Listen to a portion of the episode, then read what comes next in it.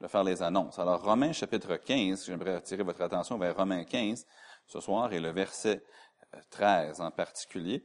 Alors, Romains chapitre 15, et si vous avez remarqué à l'entrée, il y avait une feuille qui était, euh, qui était les notes qui vont avec le message aussi. Comme je le fais surtout le dimanche matin, mais ce soir, euh, j'en ai mis une aussi. Donc, euh, peut-être, euh, pourrais-tu les prendre, juste les distribuer? S'il y en a qui l'ont pas prise en entrant, ça pourrait être utile. Romains chapitre 15 et le 13e verset.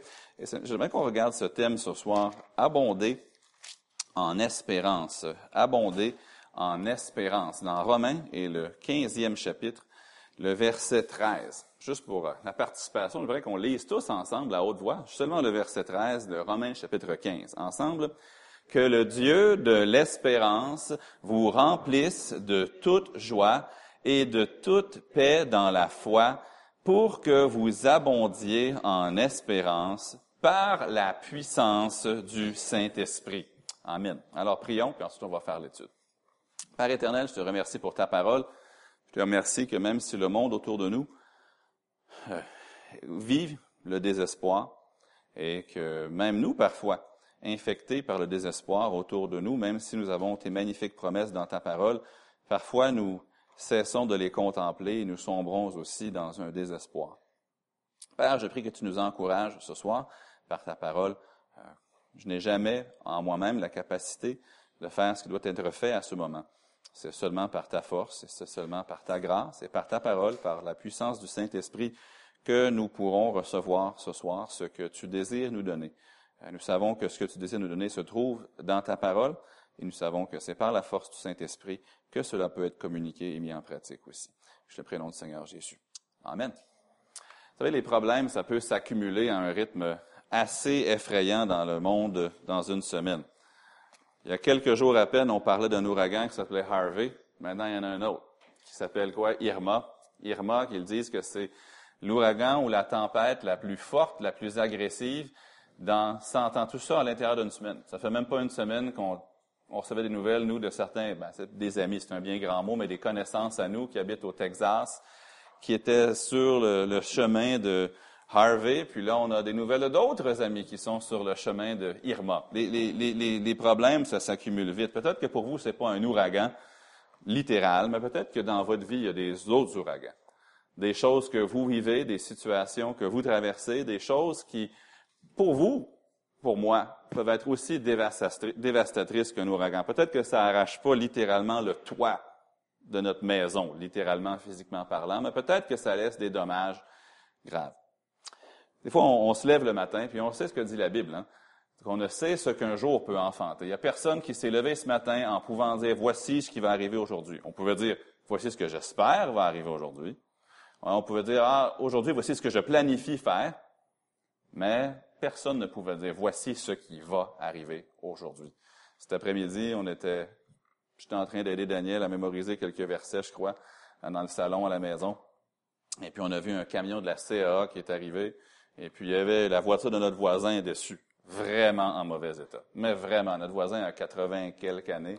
Je suis sorti en courant, ben, pas tout de suite, mais une fois qu'on a débarqué le véhicule, puis qu'on a vu notre voisin dehors, je suis allé voir pour voir s'il était correct, puis il a tout bonnement assis à un feu rouge, et puis un camion de construction qui l'a pas vu, puis qui l'a fait, puis a vraiment arraché le devant de la voiture. Il aurait pu être gravement blessé, mais il était correct. Mais on ne sait pas qu'est-ce qui va arriver. Quand vous avez pris le volant pour venir à l'église ce soir, vous ne saviez pas si vous alliez vous rendre. Moi, je ne savais pas. Encore bien moins qu'est-ce qu'une semaine nous réserve lundi. Est-ce que vous saviez ce qui allait vous arriver cette semaine? Non. Encore bien moins ce que la vie nous réserve à court terme ou à long terme. Maintenant, les Romains qui reçoivent l'épître aux Romains, la, lettre de Paul aux Romains, c'était pas facile il y a 2000 ans d'être un croyant. C'est pas facile aujourd'hui. C'était pas facile à cette époque-là. Les défis changent. Parfois, les défis arrivent à des rythmes différents. Mais eux connaissaient les épreuves, vous connaissez les épreuves, je connais les épreuves. On peut avoir parfois un patron ou un professeur très difficile. Eux, les Romains, pouvaient se faire abuser comme esclaves par un maître. Eux pouvaient se faire jeter au lion à certaines époques à cause de leur foi. Les croyants de Rome, ils vivaient dans un monde qui avait tous les péchés que vous et moi, on voit dans le monde autour de nous. Tout ce que le monde met en pratique, eux le connaissaient. Euh, regardez à preuve, Romains chapitre 1, sont énumérés. Eux, ils avaient les mêmes défis. C'était peut-être pas aussi technologique, C'était peut-être pas aussi avancé, sophistiqué, mais les mêmes choses étaient présentes. Et ces gens-là, comme moi, comme vous, devaient être des gens d'espérance. C'est ce que Paul leur dit. Que vous abondiez en espérance. Ce soir, j'aimerais que, avant, quand on va aller prier dans quelques instants, quand on va se quitter, j'aimerais qu'on reparte et qu'on soit prêt à abonder en espérance. D'après vous, c'est quoi l'espérance? Maintenant, je vais vous donner, je vais vous dire c'est quoi selon la Bible dans quelques instants, mais dans notre, dans notre jargon à nous, dans nos expressions qu'on utilise aujourd'hui, quand quelqu'un dit j'espère, qu'est-ce que la personne cherche à communiquer par là? Est-ce quelqu'un qui pourrait m'aider? Ça veut dire quoi pour vous, pour moi, dans notre vocabulaire contemporain? Ça veut dire quoi espérer? Quelqu'un peut me dire, si vous préférez me donner la, la définition biblique tout de suite, c'est correct aussi. Quelqu'un? Oui, Édouard?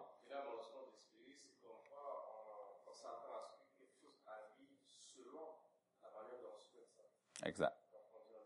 Ouais, on espère, exactement. C'est une bonne façon de le dire. Est-ce qu'il y a quelqu'un d'autre qui, voudrait s'aventurer avec une définition de espérer?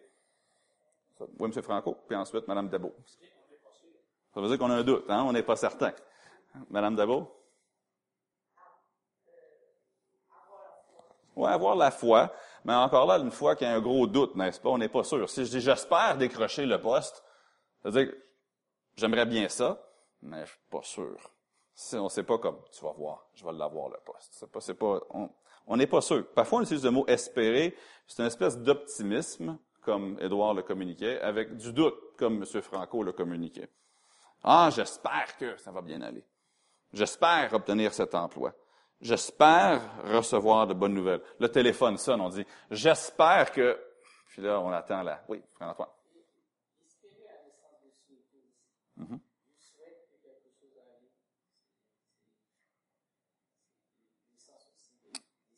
Oui, absolument, exact. C'est comme, euh, vous avez entendu parler de l'histoire du monsieur qui était optimiste. Il était sur le haut d'un gratte-ciel, puis il est tombé en bas du gratte-ciel. Là, qui, descendait vers la terre à une vitesse vertigineuse, il y a quelqu'un qui était au cinquantième étage qui l'a entendu dire, ben, ça va bien jusqu'à date. Ça, c'était optimiste. Il espérait. Je ne sais pas ce qu'il espérait, monsieur l'optimiste, mais en, tombant en bas du gratte-ciel, puis qui n'était pas encore écrasé, rendu au cinquantième, il a dit, ben, jusqu'à date, tout va bien. Mais c'est pas vraiment ça dans la Bible, espérer. Espérer, c'est dans la Bible, c'est pas se croiser les doigts. Hum, j'espère que Dieu va. Non, euh, c'est pas juste. Peut-être que quand vous étiez enfant, vous avez déjà fait ça. Peut-être que vous regardiez un film, puis il y avait une scène épeurante, puis vous avez fait comme. Puis là, vous espérez que c'est terminé. C'est pas juste ça. Espérer, c'est pas se dire de belles choses malgré le doute. Dans la Bible, quand la Bible dit le mot espérer, ça parle simplement d'une attente. Ça parle d'une anticipation. Qui ici espère aller au ciel? Faites attention, là, parce que si on prend les définitions de tantôt, ça veut dire que vous n'êtes pas sûr. OK? Moi, j'espère y aller. Mais je, suis aussi certain d'y aller, n'est-ce pas? On voit dans le titre tantôt que ça, parle de, de l'au-delà comme notre bienheureuse espérance. Mais si on prend le, la façon dont vous et moi on l'utilise, moi-même, je l'ai même dit pendant la réunion tantôt sans m'en sans sans rendre compte, j'ai utilisé le mot espérer à la façon contemporaine et non pas à la façon que la Bible l'utilise. Mais quand on dit espérer, on, on attend. On anticipe quelque chose. Imaginons là que, là, faut pas que je me trompe de ville dans mon exemple. Imaginons là qu'on entre, je sais pas, on va aller chez les Bellevues, puis on voit sur la table de café, on voit il y a un billet d'avion pour, là, faut que je le dise la bonne, là, pour Pyongyang. Ça, c'est là qu'on va les On veut pas aller en Corée du Nord, on va aller l'autre. On va aller à Pyong, où voir les Olympiques d'hiver, OK? Puis là, vous dites au frère Édouard, Hey, pourquoi tu t'en vas en Corée du Sud? Puis là, vous voyez d'autres, d'autres papiers à côté, c'est des, un billet d'entrée pour le tournoi de hockey sur glace, il y a un billet d'entrée pour la compétition de ski alpin. Puis là, les billets sont là, là, sont achetés sont imprimés. Ils sont là. Et est-ce que votre frère, est-ce que le frère va dire, j'ai le billet d'avion, j'ai le billet d'entrée, ah, j'espère qu'un jour je vais pouvoir y aller. Non. S'il y a les billets, c'est parce qu'il y a une certaine assurance, n'est-ce pas, humainement parlant, de pouvoir y aller. C'est pas une espérance comme j'espère pouvoir aller. Non, le billet est là. Quand il dit j'espère, c'est plutôt j'anticipe j'attends de pouvoir y aller. Peut-être que quand vous étiez enfant, peut-être que Noël, Noël, vous savez que, ou peut-être votre anniversaire de naissance. Là, vous comptiez les jours. Okay? Ça, c'est l'idée d'espérer. C'est l'idée d'anticiper. C'est l'idée de désirer. Maintenant qu'on comprend le mot, remarquez le verset. Que le Dieu de l'espérance, pas le Dieu du doute, pas le Dieu de la pensée positive, mais que le Dieu de l'espérance, le Dieu de l'anticipation, le Dieu de l'attente joyeuse, vous remplisse de toute joie et de toute paix dans la foi, pour que vous abondiez en espérance, pas abondiez en j'espère, mais avec les doigts croisés, mais abondiez en espérance par la puissance du Saint-Esprit. L'espérance, c'est ce que vous et moi, on sait être vrai sur notre avenir selon Dieu. Quelles sont des choses que vous savez sur votre avenir qui sont vraies? Ça peut être bon, ça peut être mauvais, mais vous savez, c'est des choses que vous savez. Antoine? Vous savez la vie éternelle? Si je mourais ce soir, selon Philippiens 1, je serais dans la présence du Seigneur. C'est une espérance. Maintenant, c'est pas un doute. C'est une espérance, c'est une attente. L'apôtre Paul disait, je suis pressé des deux côtés dans Philippiens 1. J'ai le désir de m'en aller, d'être avec Christ, ce qui de beaucoup est le meilleur, mais à cause de vous, il est plus profitable que je demeure encore dans cette tente. Alors, il y a cette espérance, mais qui est aussi une certitude. La foi, cependant, c'est quand on croit ce que Dieu a dit, que Dieu me dit, quand tu vas mourir, tu vas être avec moi aussi. Maintenant, la foi, ensuite, c'est de vivre ma vie à la lumière de cette espérance, de cette anticipation, de vivre ma vie d'une façon qui plaît à Dieu afin, sur la base de ça. Donc, j'aimerais qu'on regarde quatre choses. On ne sera pas tellement long ce soir. Donc, dans un monde rempli de troubles, de problèmes, j'aimerais qu'on regarde premièrement, sachez que Dieu va intervenir. Ça, c'est notre espérance. Ça, c'est notre attente. Ça, c'est notre, c'est pas un doute. Sachez que Dieu va intervenir. Maintenant, j'ai pas dit qu'il va intervenir comme vous le concevez. Si quelqu'un est malade, je ne peux pas dire Dieu va te guérir. Je peux pas dire ça. Si un couple traverse des difficultés, puis je rencontrais la dame ou le monsieur, puis les deux étaient séparés, puis ils venaient me, dire, me voir, dire, pasteur, aidez-moi à recoller mon mariage. Je ne pourrais pas dire, si tu fais ça, ça, ça, ça, je te garantis que ça va se réparer. Je peux pas dire ça. Je n'ai pas dit que Dieu va intervenir même avant que ça fasse mal. Regardez Job, par exemple. Je n'ai pas dit qu'il va dire oui à tout. Je n'ai même pas dit qu'il va intervenir de ce côté de l'éternité. Cependant, je peux vous assurer une chose. Tout ce que Dieu a promis, il va l'accomplir. Tout ce qu'il a promis, il va le faire. Dieu va intervenir, lettre A, si vous suivez avec moi, selon ses promesses. Dieu va intervenir ou agir selon ses promesses. On pourrait passer la nuit ici à énumérer les promesses de Dieu. C'est quoi, quelles sont certaines magnifiques promesses qu'on trouve dans la parole de Dieu? Il y en a tellement, là. L'Éternel est mon berger. Promesses. Quelles sont d'autres promesses qu'on peut s'accrocher? Ça peut être sur n'importe quel sujet. Je vais entendre quelques promesses. Je l'avais mis dans mes notes. Fait que s'il sortait pas, j'allais l'utiliser. Je suis avec vous tous les jours jusqu'à la fin du monde. Autre chose. Ah, absolument. Excellent. Est-ce qu'il y a autre chose? Oui, absolument. Edouard?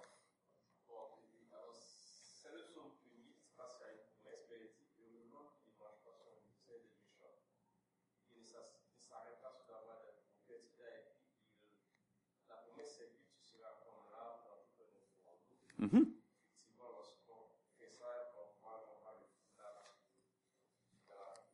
Tout à fait. Pensez-vous que toutes les promesses qu'on vient d'énumérer, sont vraies? Oui. Pensez-vous que ces choses-là, est-ce qu'on a des doutes là-dessus? Non. Alors, on peut dire dans le sens biblique que cela, pour cette vie, que c'est notre espérance. On l'espère. C'est pas, écoute, Dieu l'a dit, fait que, euh, il y a peut-être des bonnes chances que ça se passe. Non. Si Dieu l'a dit, il le fera. Ça, c'est notre espérance, c'est notre attente, c'est notre anticipation qu'on pourrait dire. J'en ai d'autres. Philippiens 4, verset 13. Je puis tout par celui qui me fortifie. Dieu vous a donné un job, vous êtes capable de l'accomplir par celui qui vous fortifie. Frère Folly, il est en cours. Frère Édouard a un gros examen dans une semaine. Sont-ils capables de passer cet examen, de prendre ce cours? Oui, parce qu'ils peuvent tout par celui qui me fortifie. Il y a certaines personnes, je ne veux pas aller dans les détails, parmi nous ce soir, qui vivent des situations difficiles. Ça peut être au niveau de la santé, ça peut être à d'autres niveaux, mais ça c'est dans le sujet de prière où on va, ils peuvent le partager plus tard. Mais ces choses-là, on peut traverser. Le frère Emmanuel est au Rwanda, il n'est peut-être pas atterri encore, je peux, j'espère. Mais est-ce qu'il peut, lui, traverser ce deuil cette semaine? Oui. Comment? Par celui qui me fortifie? Dieu va intervenir selon ses promesses. Philippiens 4, 19, un verset qu'il faut faire prudent pour pas le tordre, parce que c'est donné à, il le dit à des gens qui en auraient Dieu financièrement. Et mon Dieu pourvoira à tous vos besoins, selon sa richesse, avec gloire en Jésus-Christ. Qui ici a été tenté cette semaine, que ce soit par la tentation de faire le mal, ou peut-être la tentation d'abandonner dans l'épreuve? Probablement tout le monde. Aucune tentation ne vous est survenue qui n'ait été humaine. Et Dieu, qui est fidèle, ne permettra pas que vous soyez tentés au-delà de vos forces, mais avec la tentation, il préparera aussi le moyen d'en sortir, afin que vous puissiez la supporter. 1 Corinthiens 10 et le verset 13. Puis Matthieu 28, 20. Et voici, je suis avec vous tous les jours, jusqu'à la fin du monde. Moi, dans ma vie, je n'aurais pu, là, une fois qu'on s'était dégêné, qu'on s'était réchauffé un peu, là, on aurait pu faire le tour de la salle à maintes reprises sur les promesses et les promesses. Ces promesses-là, pour moi, je les appelle mon espérance. Dans cette vie j'espère en ces choses-là dans cette vie. Mais j'espère pas seulement dans cette vie, lettre B, on espère surtout à sa venue. Je l'ai mentionné tantôt, mais dans titre 2.13, la Bible dit, en attendant la bienheureuse espérance. Et encore, l'espérance, c'est pas un, j'espère que Jésus va revenir. Non, c'est une assurance, mais c'est une attente, c'est une anticipation. Et la manifestation de la gloire de notre grand Dieu et Sauveur Jésus-Christ. On doit vivre aujourd'hui en vivant pour plus tard. Nous devons vivre aujourd'hui en vivant pour plus tard. Il ne faut pas que je vive mercredi juste pour mercredi. Il faut que je vive mercredi pour l'éternité. Demain, c'est jeudi. Je ne dois pas vivre jeudi juste pour ce qui peut arriver jeudi. Je dois vivre mon jeudi demain pour plus tard, pour quand Christ va revenir, pour quand je vais faire face au Seigneur, quand je vais recevoir des récompenses. Je dois vivre pour sa venue. Ça, c'est la bienheureuse espérance. Maintenant, parce que Jésus va revenir, parce que je vais aller le rejoindre au ciel, que ce soit par la mort ou par son retour, je sais que toutes les choses qui m'accablent aujourd'hui vont, se terminer. Je le sais. C'est mon espérance. C'est pas un, ben, il y a des bonnes chances qu'un jour je ne souffre plus. Non, je sais qu'un jour je ne souffrirai plus. C'est pas, ah, il y a de bonnes chances qu'un jour, j'aurai plus de problèmes financiers. Non, c'est sûr qu'un jour, vous n'aurez. Si vous êtes un chrétien, si vous êtes un enfant de Dieu, si vous êtes sauvé, c'est sûr qu'un jour, vous n'aurez plus de problèmes financiers. C'est sûr qu'un jour, vous n'aurez plus de larmes, si vous êtes un croyant. C'est sûr qu'un jour, vous n'aurez plus de, de détresse. Ça, c'est ce qu'on appelle notre espérance. C'est pas un, c'est une attente, une un peu comme un enfant le matin de sa fête, là, que on va, on, il est déjà réveillé à 5 heures le matin. Normalement, il aime dormir jusqu'à 10 heures. Mais il attendait. Il sait qu'il y a quelque chose de spécial qui va arriver ce jour-là. Donc, il espérait, il attendait, il anticipait. Mais non seulement on doit savoir que Dieu va intervenir, notre espérance, mais remarquez deuxièmement dans notre verset, Romains 15, 13, croyez ce que, euh, croyez que Dieu dit vrai croyez que Dieu dit vrai. Remarquez l'expression, que le Dieu de l'espérance vous remplisse de toute joie, pardon, et de toute paix. C'est quoi les trois prochains mots? Dans la foi. Je sais, je connais les promesses de Dieu. Je connais les promesses de son retour. Je sais que Dieu va agir, intervenir. Mais je dois aussi croire que c'est vrai. Le savoir et le croire, ça peut être deux choses. On croit quelque chose lorsqu'on commence à agir à la lumière de cette chose. On croit vraiment quelque chose quand on commence à agir à la lumière de cette chose. Je donne un exemple. Imaginez-vous, vous allez chez le médecin demain. Et puis le médecin vous regarde, avec un visage couvert d'inquiétude, vous dit, Monsieur, Madame, vous avez de sérieux problèmes de cholestérol. Vous avez de sérieux problèmes. c'est grave. Vous dites, oui, docteur. Là, il va falloir faire des changements. Oui, docteur. Là, vous quittez son bureau, dans votre voiture, vous commencez à prendre la route, vous allez chez McDonald's, vous achetez 20 McCroquettes, la plus grosse frite sur le menu, puis le plus gros Coca-Cola. Avez-vous mis votre foi dans ce qu'il a dit? Non. Pourquoi? Peut-être que vous croyez jusqu'à un certain point, j'ai des problèmes de, peut-être même vous avez pris votre téléphone, hey, chérie, j'ai des gros problèmes de cholestérol. Ah oui, on en parle à la maison, clique, là vous allez chez McDo. Ça, c'est pas, parfois on est comme ça. On sait ce que Dieu nous dit, mais on n'agit pas en conséquence. Ça, c'est pas la foi. La foi, c'est quand on croit ce que Dieu nous dit et qu'on commence à vivre notre vie sur la base de ce que Dieu nous a dit. Le cantique le dit si bien. Croire, obéir, si nous voulons jouir du vrai bonheur en Jésus, il faut croire, obéir. C'est bien de savoir que Dieu va pourvoir aux besoins de ses enfants fidèles, mais si l'inquiétude me rend quand même malade, j'ai pas placé ma foi en Dieu dans cette situation-là, n'est-ce pas? Il y avait une dame, j'ai lu son, récit cette semaine dans un livre. Et puis c'est une dame qui avait des problèmes majeurs de santé. Les médecins étaient incapables de trouver la cause de son malheur. C'est une dame qui, qui était croyante, sauvée. Elle avait des gros problèmes, constamment malade, constamment en train de vomir, tout le temps, tout le temps. Puis les médecins n'arrivaient pas à trouver la, la cause du problème.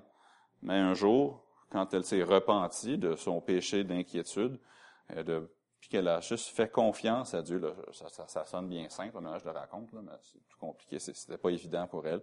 Mais quand elle a placé sa foi en Dieu, ses problèmes physiques sont partis. C'est bien de savoir que Jésus est avec moi tous les jours jusqu'à la fin du monde. Mais si j'arrive pas à me lever le matin, puis que je préfère appeler mon boss puis lui dire un mensonge, pourquoi je rentrerai pas aujourd'hui parce que j'ai peur d'aller au bureau, est-ce que j'ai vraiment mis ma foi dans la promesse de Jésus? Est-ce que je vis ma, vie sur la base des promesses? C'est beau d'avoir une espérance, de savoir que Dieu peut, que même de savoir que Dieu va. Mais ensuite, si je ne base pas ma vie de façon active sur cette espérance, je ne serai pas béni. Il dit, Paul dit que le Dieu de toute espérance vous remplisse de toute joie et de toute paix, on s'en va dans ça dans un instant, dans la foi, pour que vous abondiez en espérance par la puissance du Saint-Esprit. C'est bien de savoir qu'aucune, pardon, c'est bien de savoir que je puis tout par celui qui me fortifie. Mais si je refuse de partager ma foi avec un autre parce que j'ai peur de ce qu'il va dire, je n'ai pas mis ma foi dans la promesse de Dieu, n'est-ce pas? Si, euh, je ne sais pas moi, c'est bien de savoir qu'aucune tentation n'est permise par Dieu qui serait trop grande pour moi. Mais si je m'assois et je dis, moi, là, je suis pas capable d'avoir la victoire là-dessus. Je vais toujours être comme ça. Je ne vais jamais m'en sortir. Je ne vais jamais vaincre ça. Ben, je ne mets pas vraiment ma foi dans la promesse de Dieu. Je ne vis pas ma vie sur la base de l'espérance qu'il m'a donnée. Quelqu'un pourrait citer Hébreu 11, 1 sans le regarder. Juste petit quiz. Hébreu 11, 1. Or, la foi est une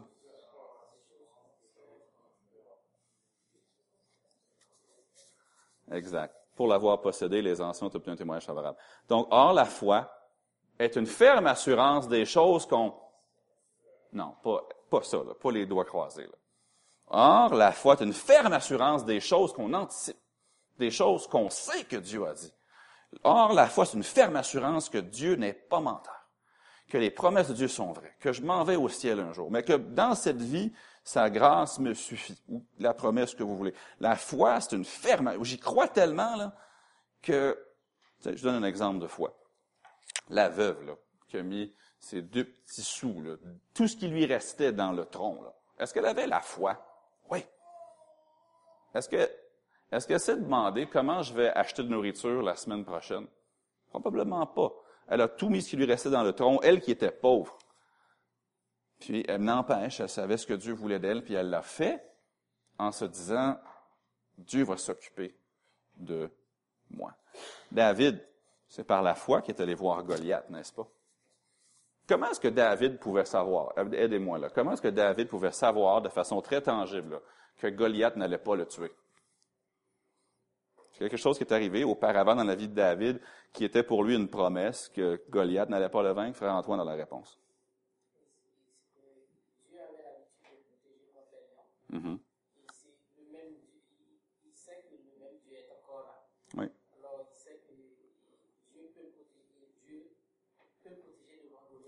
Absolument, c'est une bonne réponse. J'en avais une quelque peu différente, frère Folie. Exact. Les deux réponses sont excellentes. Il avait dit, tu seras le prochain roi d'Israël. Ben, si Goliath me tue, est-ce que je deviens le prochain roi d'Israël? Non. Donc, sur la base de sa foi dans le fait que Dieu lui avait fait cette promesse, il est allé, moi, je, viens vers toi afin que toute la terre sache qu'il y a un Dieu en Israël. Si vraiment j'ai cette espérance, cette assurance, cette, cette anticipation des promesses de Dieu, je dois donc vivre ma vie à la lumière de ses promesses. La foi, c'est une ferme assurance des choses comme ça. Donc, j'ai cette espérance, cette anticipation des promesses de Dieu ou de sa venue. Ensuite, je vis ma vie à la lumière de ça. Remarquez, troisièmement, on reçoit ses bienfaits. Que le Dieu de l'espérance vous remplisse de toute quoi? Joie. Et de toute paix dans la foi. Remarquez ce qui doit arriver quand on a l'espérance et qu'on agit comme des gens qui croient que cette espérance est vraie, Dieu nous donne premièrement la joie. Je vais vous donner la formule chimique. on va faire un petit peu de chimie. Les enfants, il n'y a pas d'enfants ici qui fait de la chimie. Toi, Jonathan, as-tu de la chimie à l'école? Non, t'es pas rendu là encore. Alors, la chimie, moi, je n'étais pas un grand fan de chimie.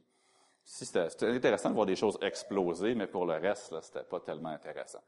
Mais la formule chimique de la joie, espérer en Dieu plus marcher par la foi, ça égale le Saint-Esprit produit en nous la joie. Mais qu'est-ce que ça dit? Que le Dieu de l'espérance vous remplisse de toute joie dans la foi? J'ai l'espérance, j'ai l'anticipation dans les promesses de Dieu, j'ai l'anticipation de la venue de Christ également. Ensuite, je mets ma confiance en ça et je marche avec confiance, je marche dans l'obéissance à Dieu à cause de ces choses, et là, je reçois des bienfaits. Un, c'est la joie. Ben, peut-être que vous manquiez de joie. Je ne sais pas s'il y a quelqu'un, je ne peux pas voir votre cœur. Je vois le mien, puis à peine le mien. Si je n'ai pas de joie dans ma vie, selon ce verset, il y a trois causes possibles. Un, je suis ignorant de l'espérance. Je ne connais pas les promesses de Dieu. Ça, ça serait une chose. Si je n'ai pas d'espérance, si je ne connais pas, je n'ai pas d'anticipation pour les promesses, si je ne connais pas ces promesses, ça pourrait être une raison pourquoi je n'ai pas de joie. Deuxièmement, ça pourrait être parce que je ne vis pas à la lumière des promesses de Dieu. Je n'y place pas ma foi. Je n'agis pas en conséquence de ces promesses. Ou troisièmement, ça pourrait être parce que je vis dans le péché. Donc, je, je, je comment je dirais, je me prive de l'action du Saint-Esprit dans ma vie. Mais si je connais ces promesses, j'ai cette espérance, si je vis ma vie selon ces promesses, et si je vis une vie pure devant Dieu, laissant toute la place au Saint-Esprit, ça nous dit qu'on reçoit la joie par la puissance La deuxième chose, c'est la paix. La paix, c'est étroitement relié à la, joie. La paix, c'est d'être bien, d'être en santé à l'intérieur. C'est de ne pas être agité spirituellement. C'est d'être dans un monde qui n'est pas tranquille, mais de nous être tranquille. Dieu promet de créer en nous cette paix si on garde l'espérance de ses promesses devant nous et si on vit nos vies sur la base de ses promesses par la foi. Remarquez la fin du verset qui dit par la puissance du Saint-Esprit. La joie, ça n'existe pas en dehors de l'action du Saint-Esprit. La paix, ça n'existe pas par l'action du Saint-Esprit. On avait une amie euh, chrétienne. Savez-vous ce qu'elle est devenue après que son mari a quitté le ministère? C'est ce que la dame est devenue? Professeure de, tenez-vous bien, de yoga pourquoi est-ce que les gens, souvent, en, Inde, là, c'est carrément une religion? Il y a même un ministre du yoga en Inde. Pour eux, ils savent. En Inde, ils le savent que c'est religieux. C'est pas juste de l'exercice. Mais pourquoi est-ce qu'au Québec, les gens font du yoga? Est-ce quelqu'un qui peut me donner une réponse? C'est quoi qu'ils cherchent? Il y a quelques réponses possibles, mais c'est quoi que les gens cherchent à obtenir à travers la pratique du yoga? la paix, n'est-ce pas? Ils veulent faire une position, faire... Là, ils, pensent qu'en respirant, puis là, ils se repartent, puis ah, je me sens bien. Ou ils vont au spa. Ah, je me sens bien, ils vont mettre des roches chauffées sur mon dos.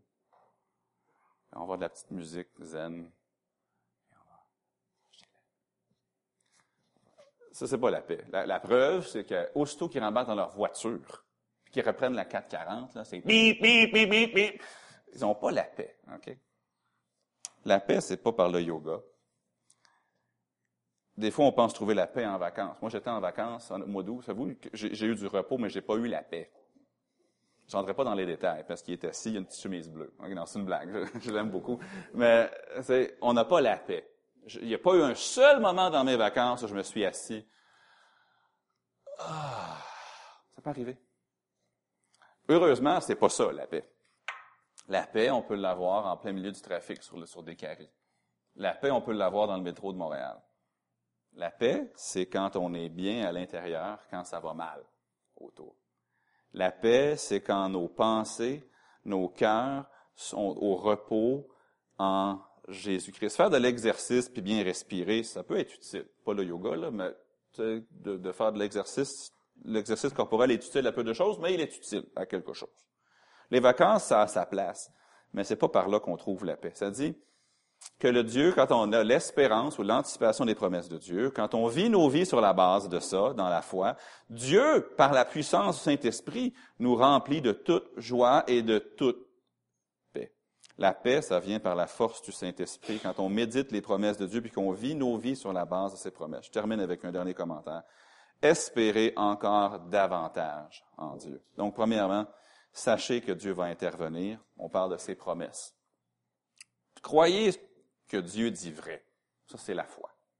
Recevez ses bienfaits. Dans le verset, il y en a deux, la joie et la paix. Puis en terminant, ça fait que on va espérer encore davantage. On va l'anticiper encore davantage.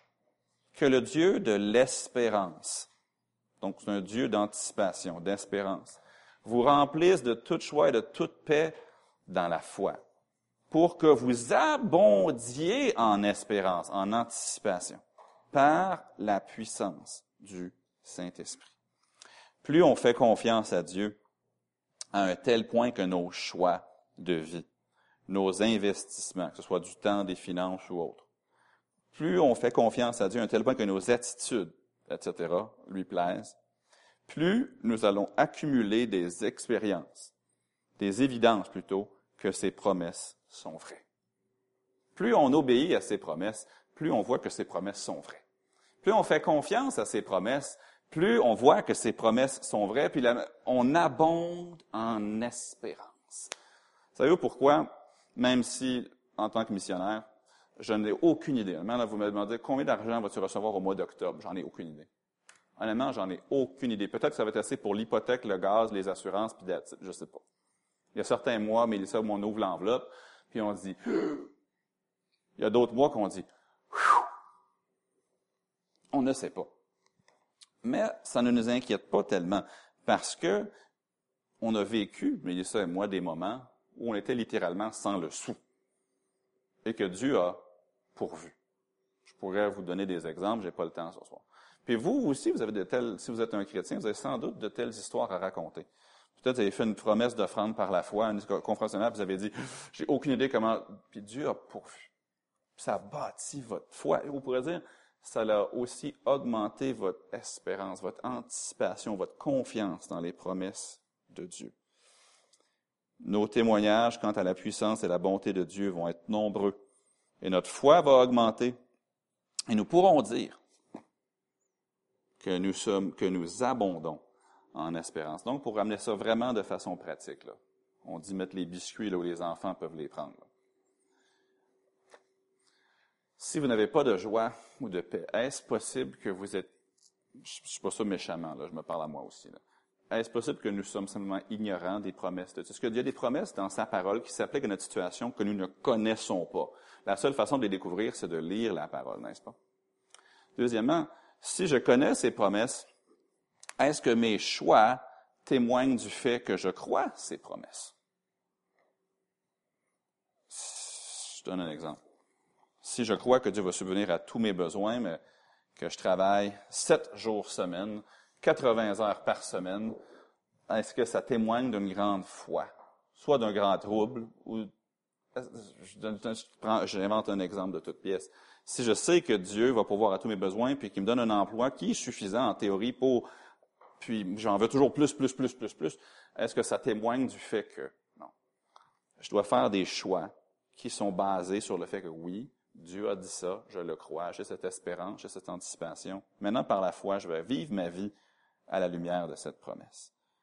Puis ensuite, on va voir que on va recevoir ses bienfaits. C'est le Saint-Esprit qui va faire ça surnaturellement, la joie, même quand ça va mal.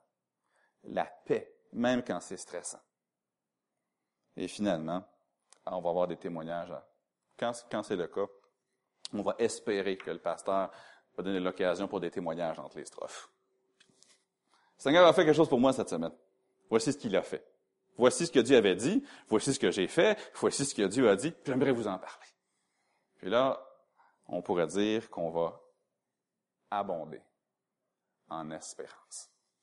Est-ce que quelqu'un, en terminant avant qu'on prenne notre liste de prières, est-ce que quelqu'un a un témoignage ou quelque chose que vous désirez soit ajouter ou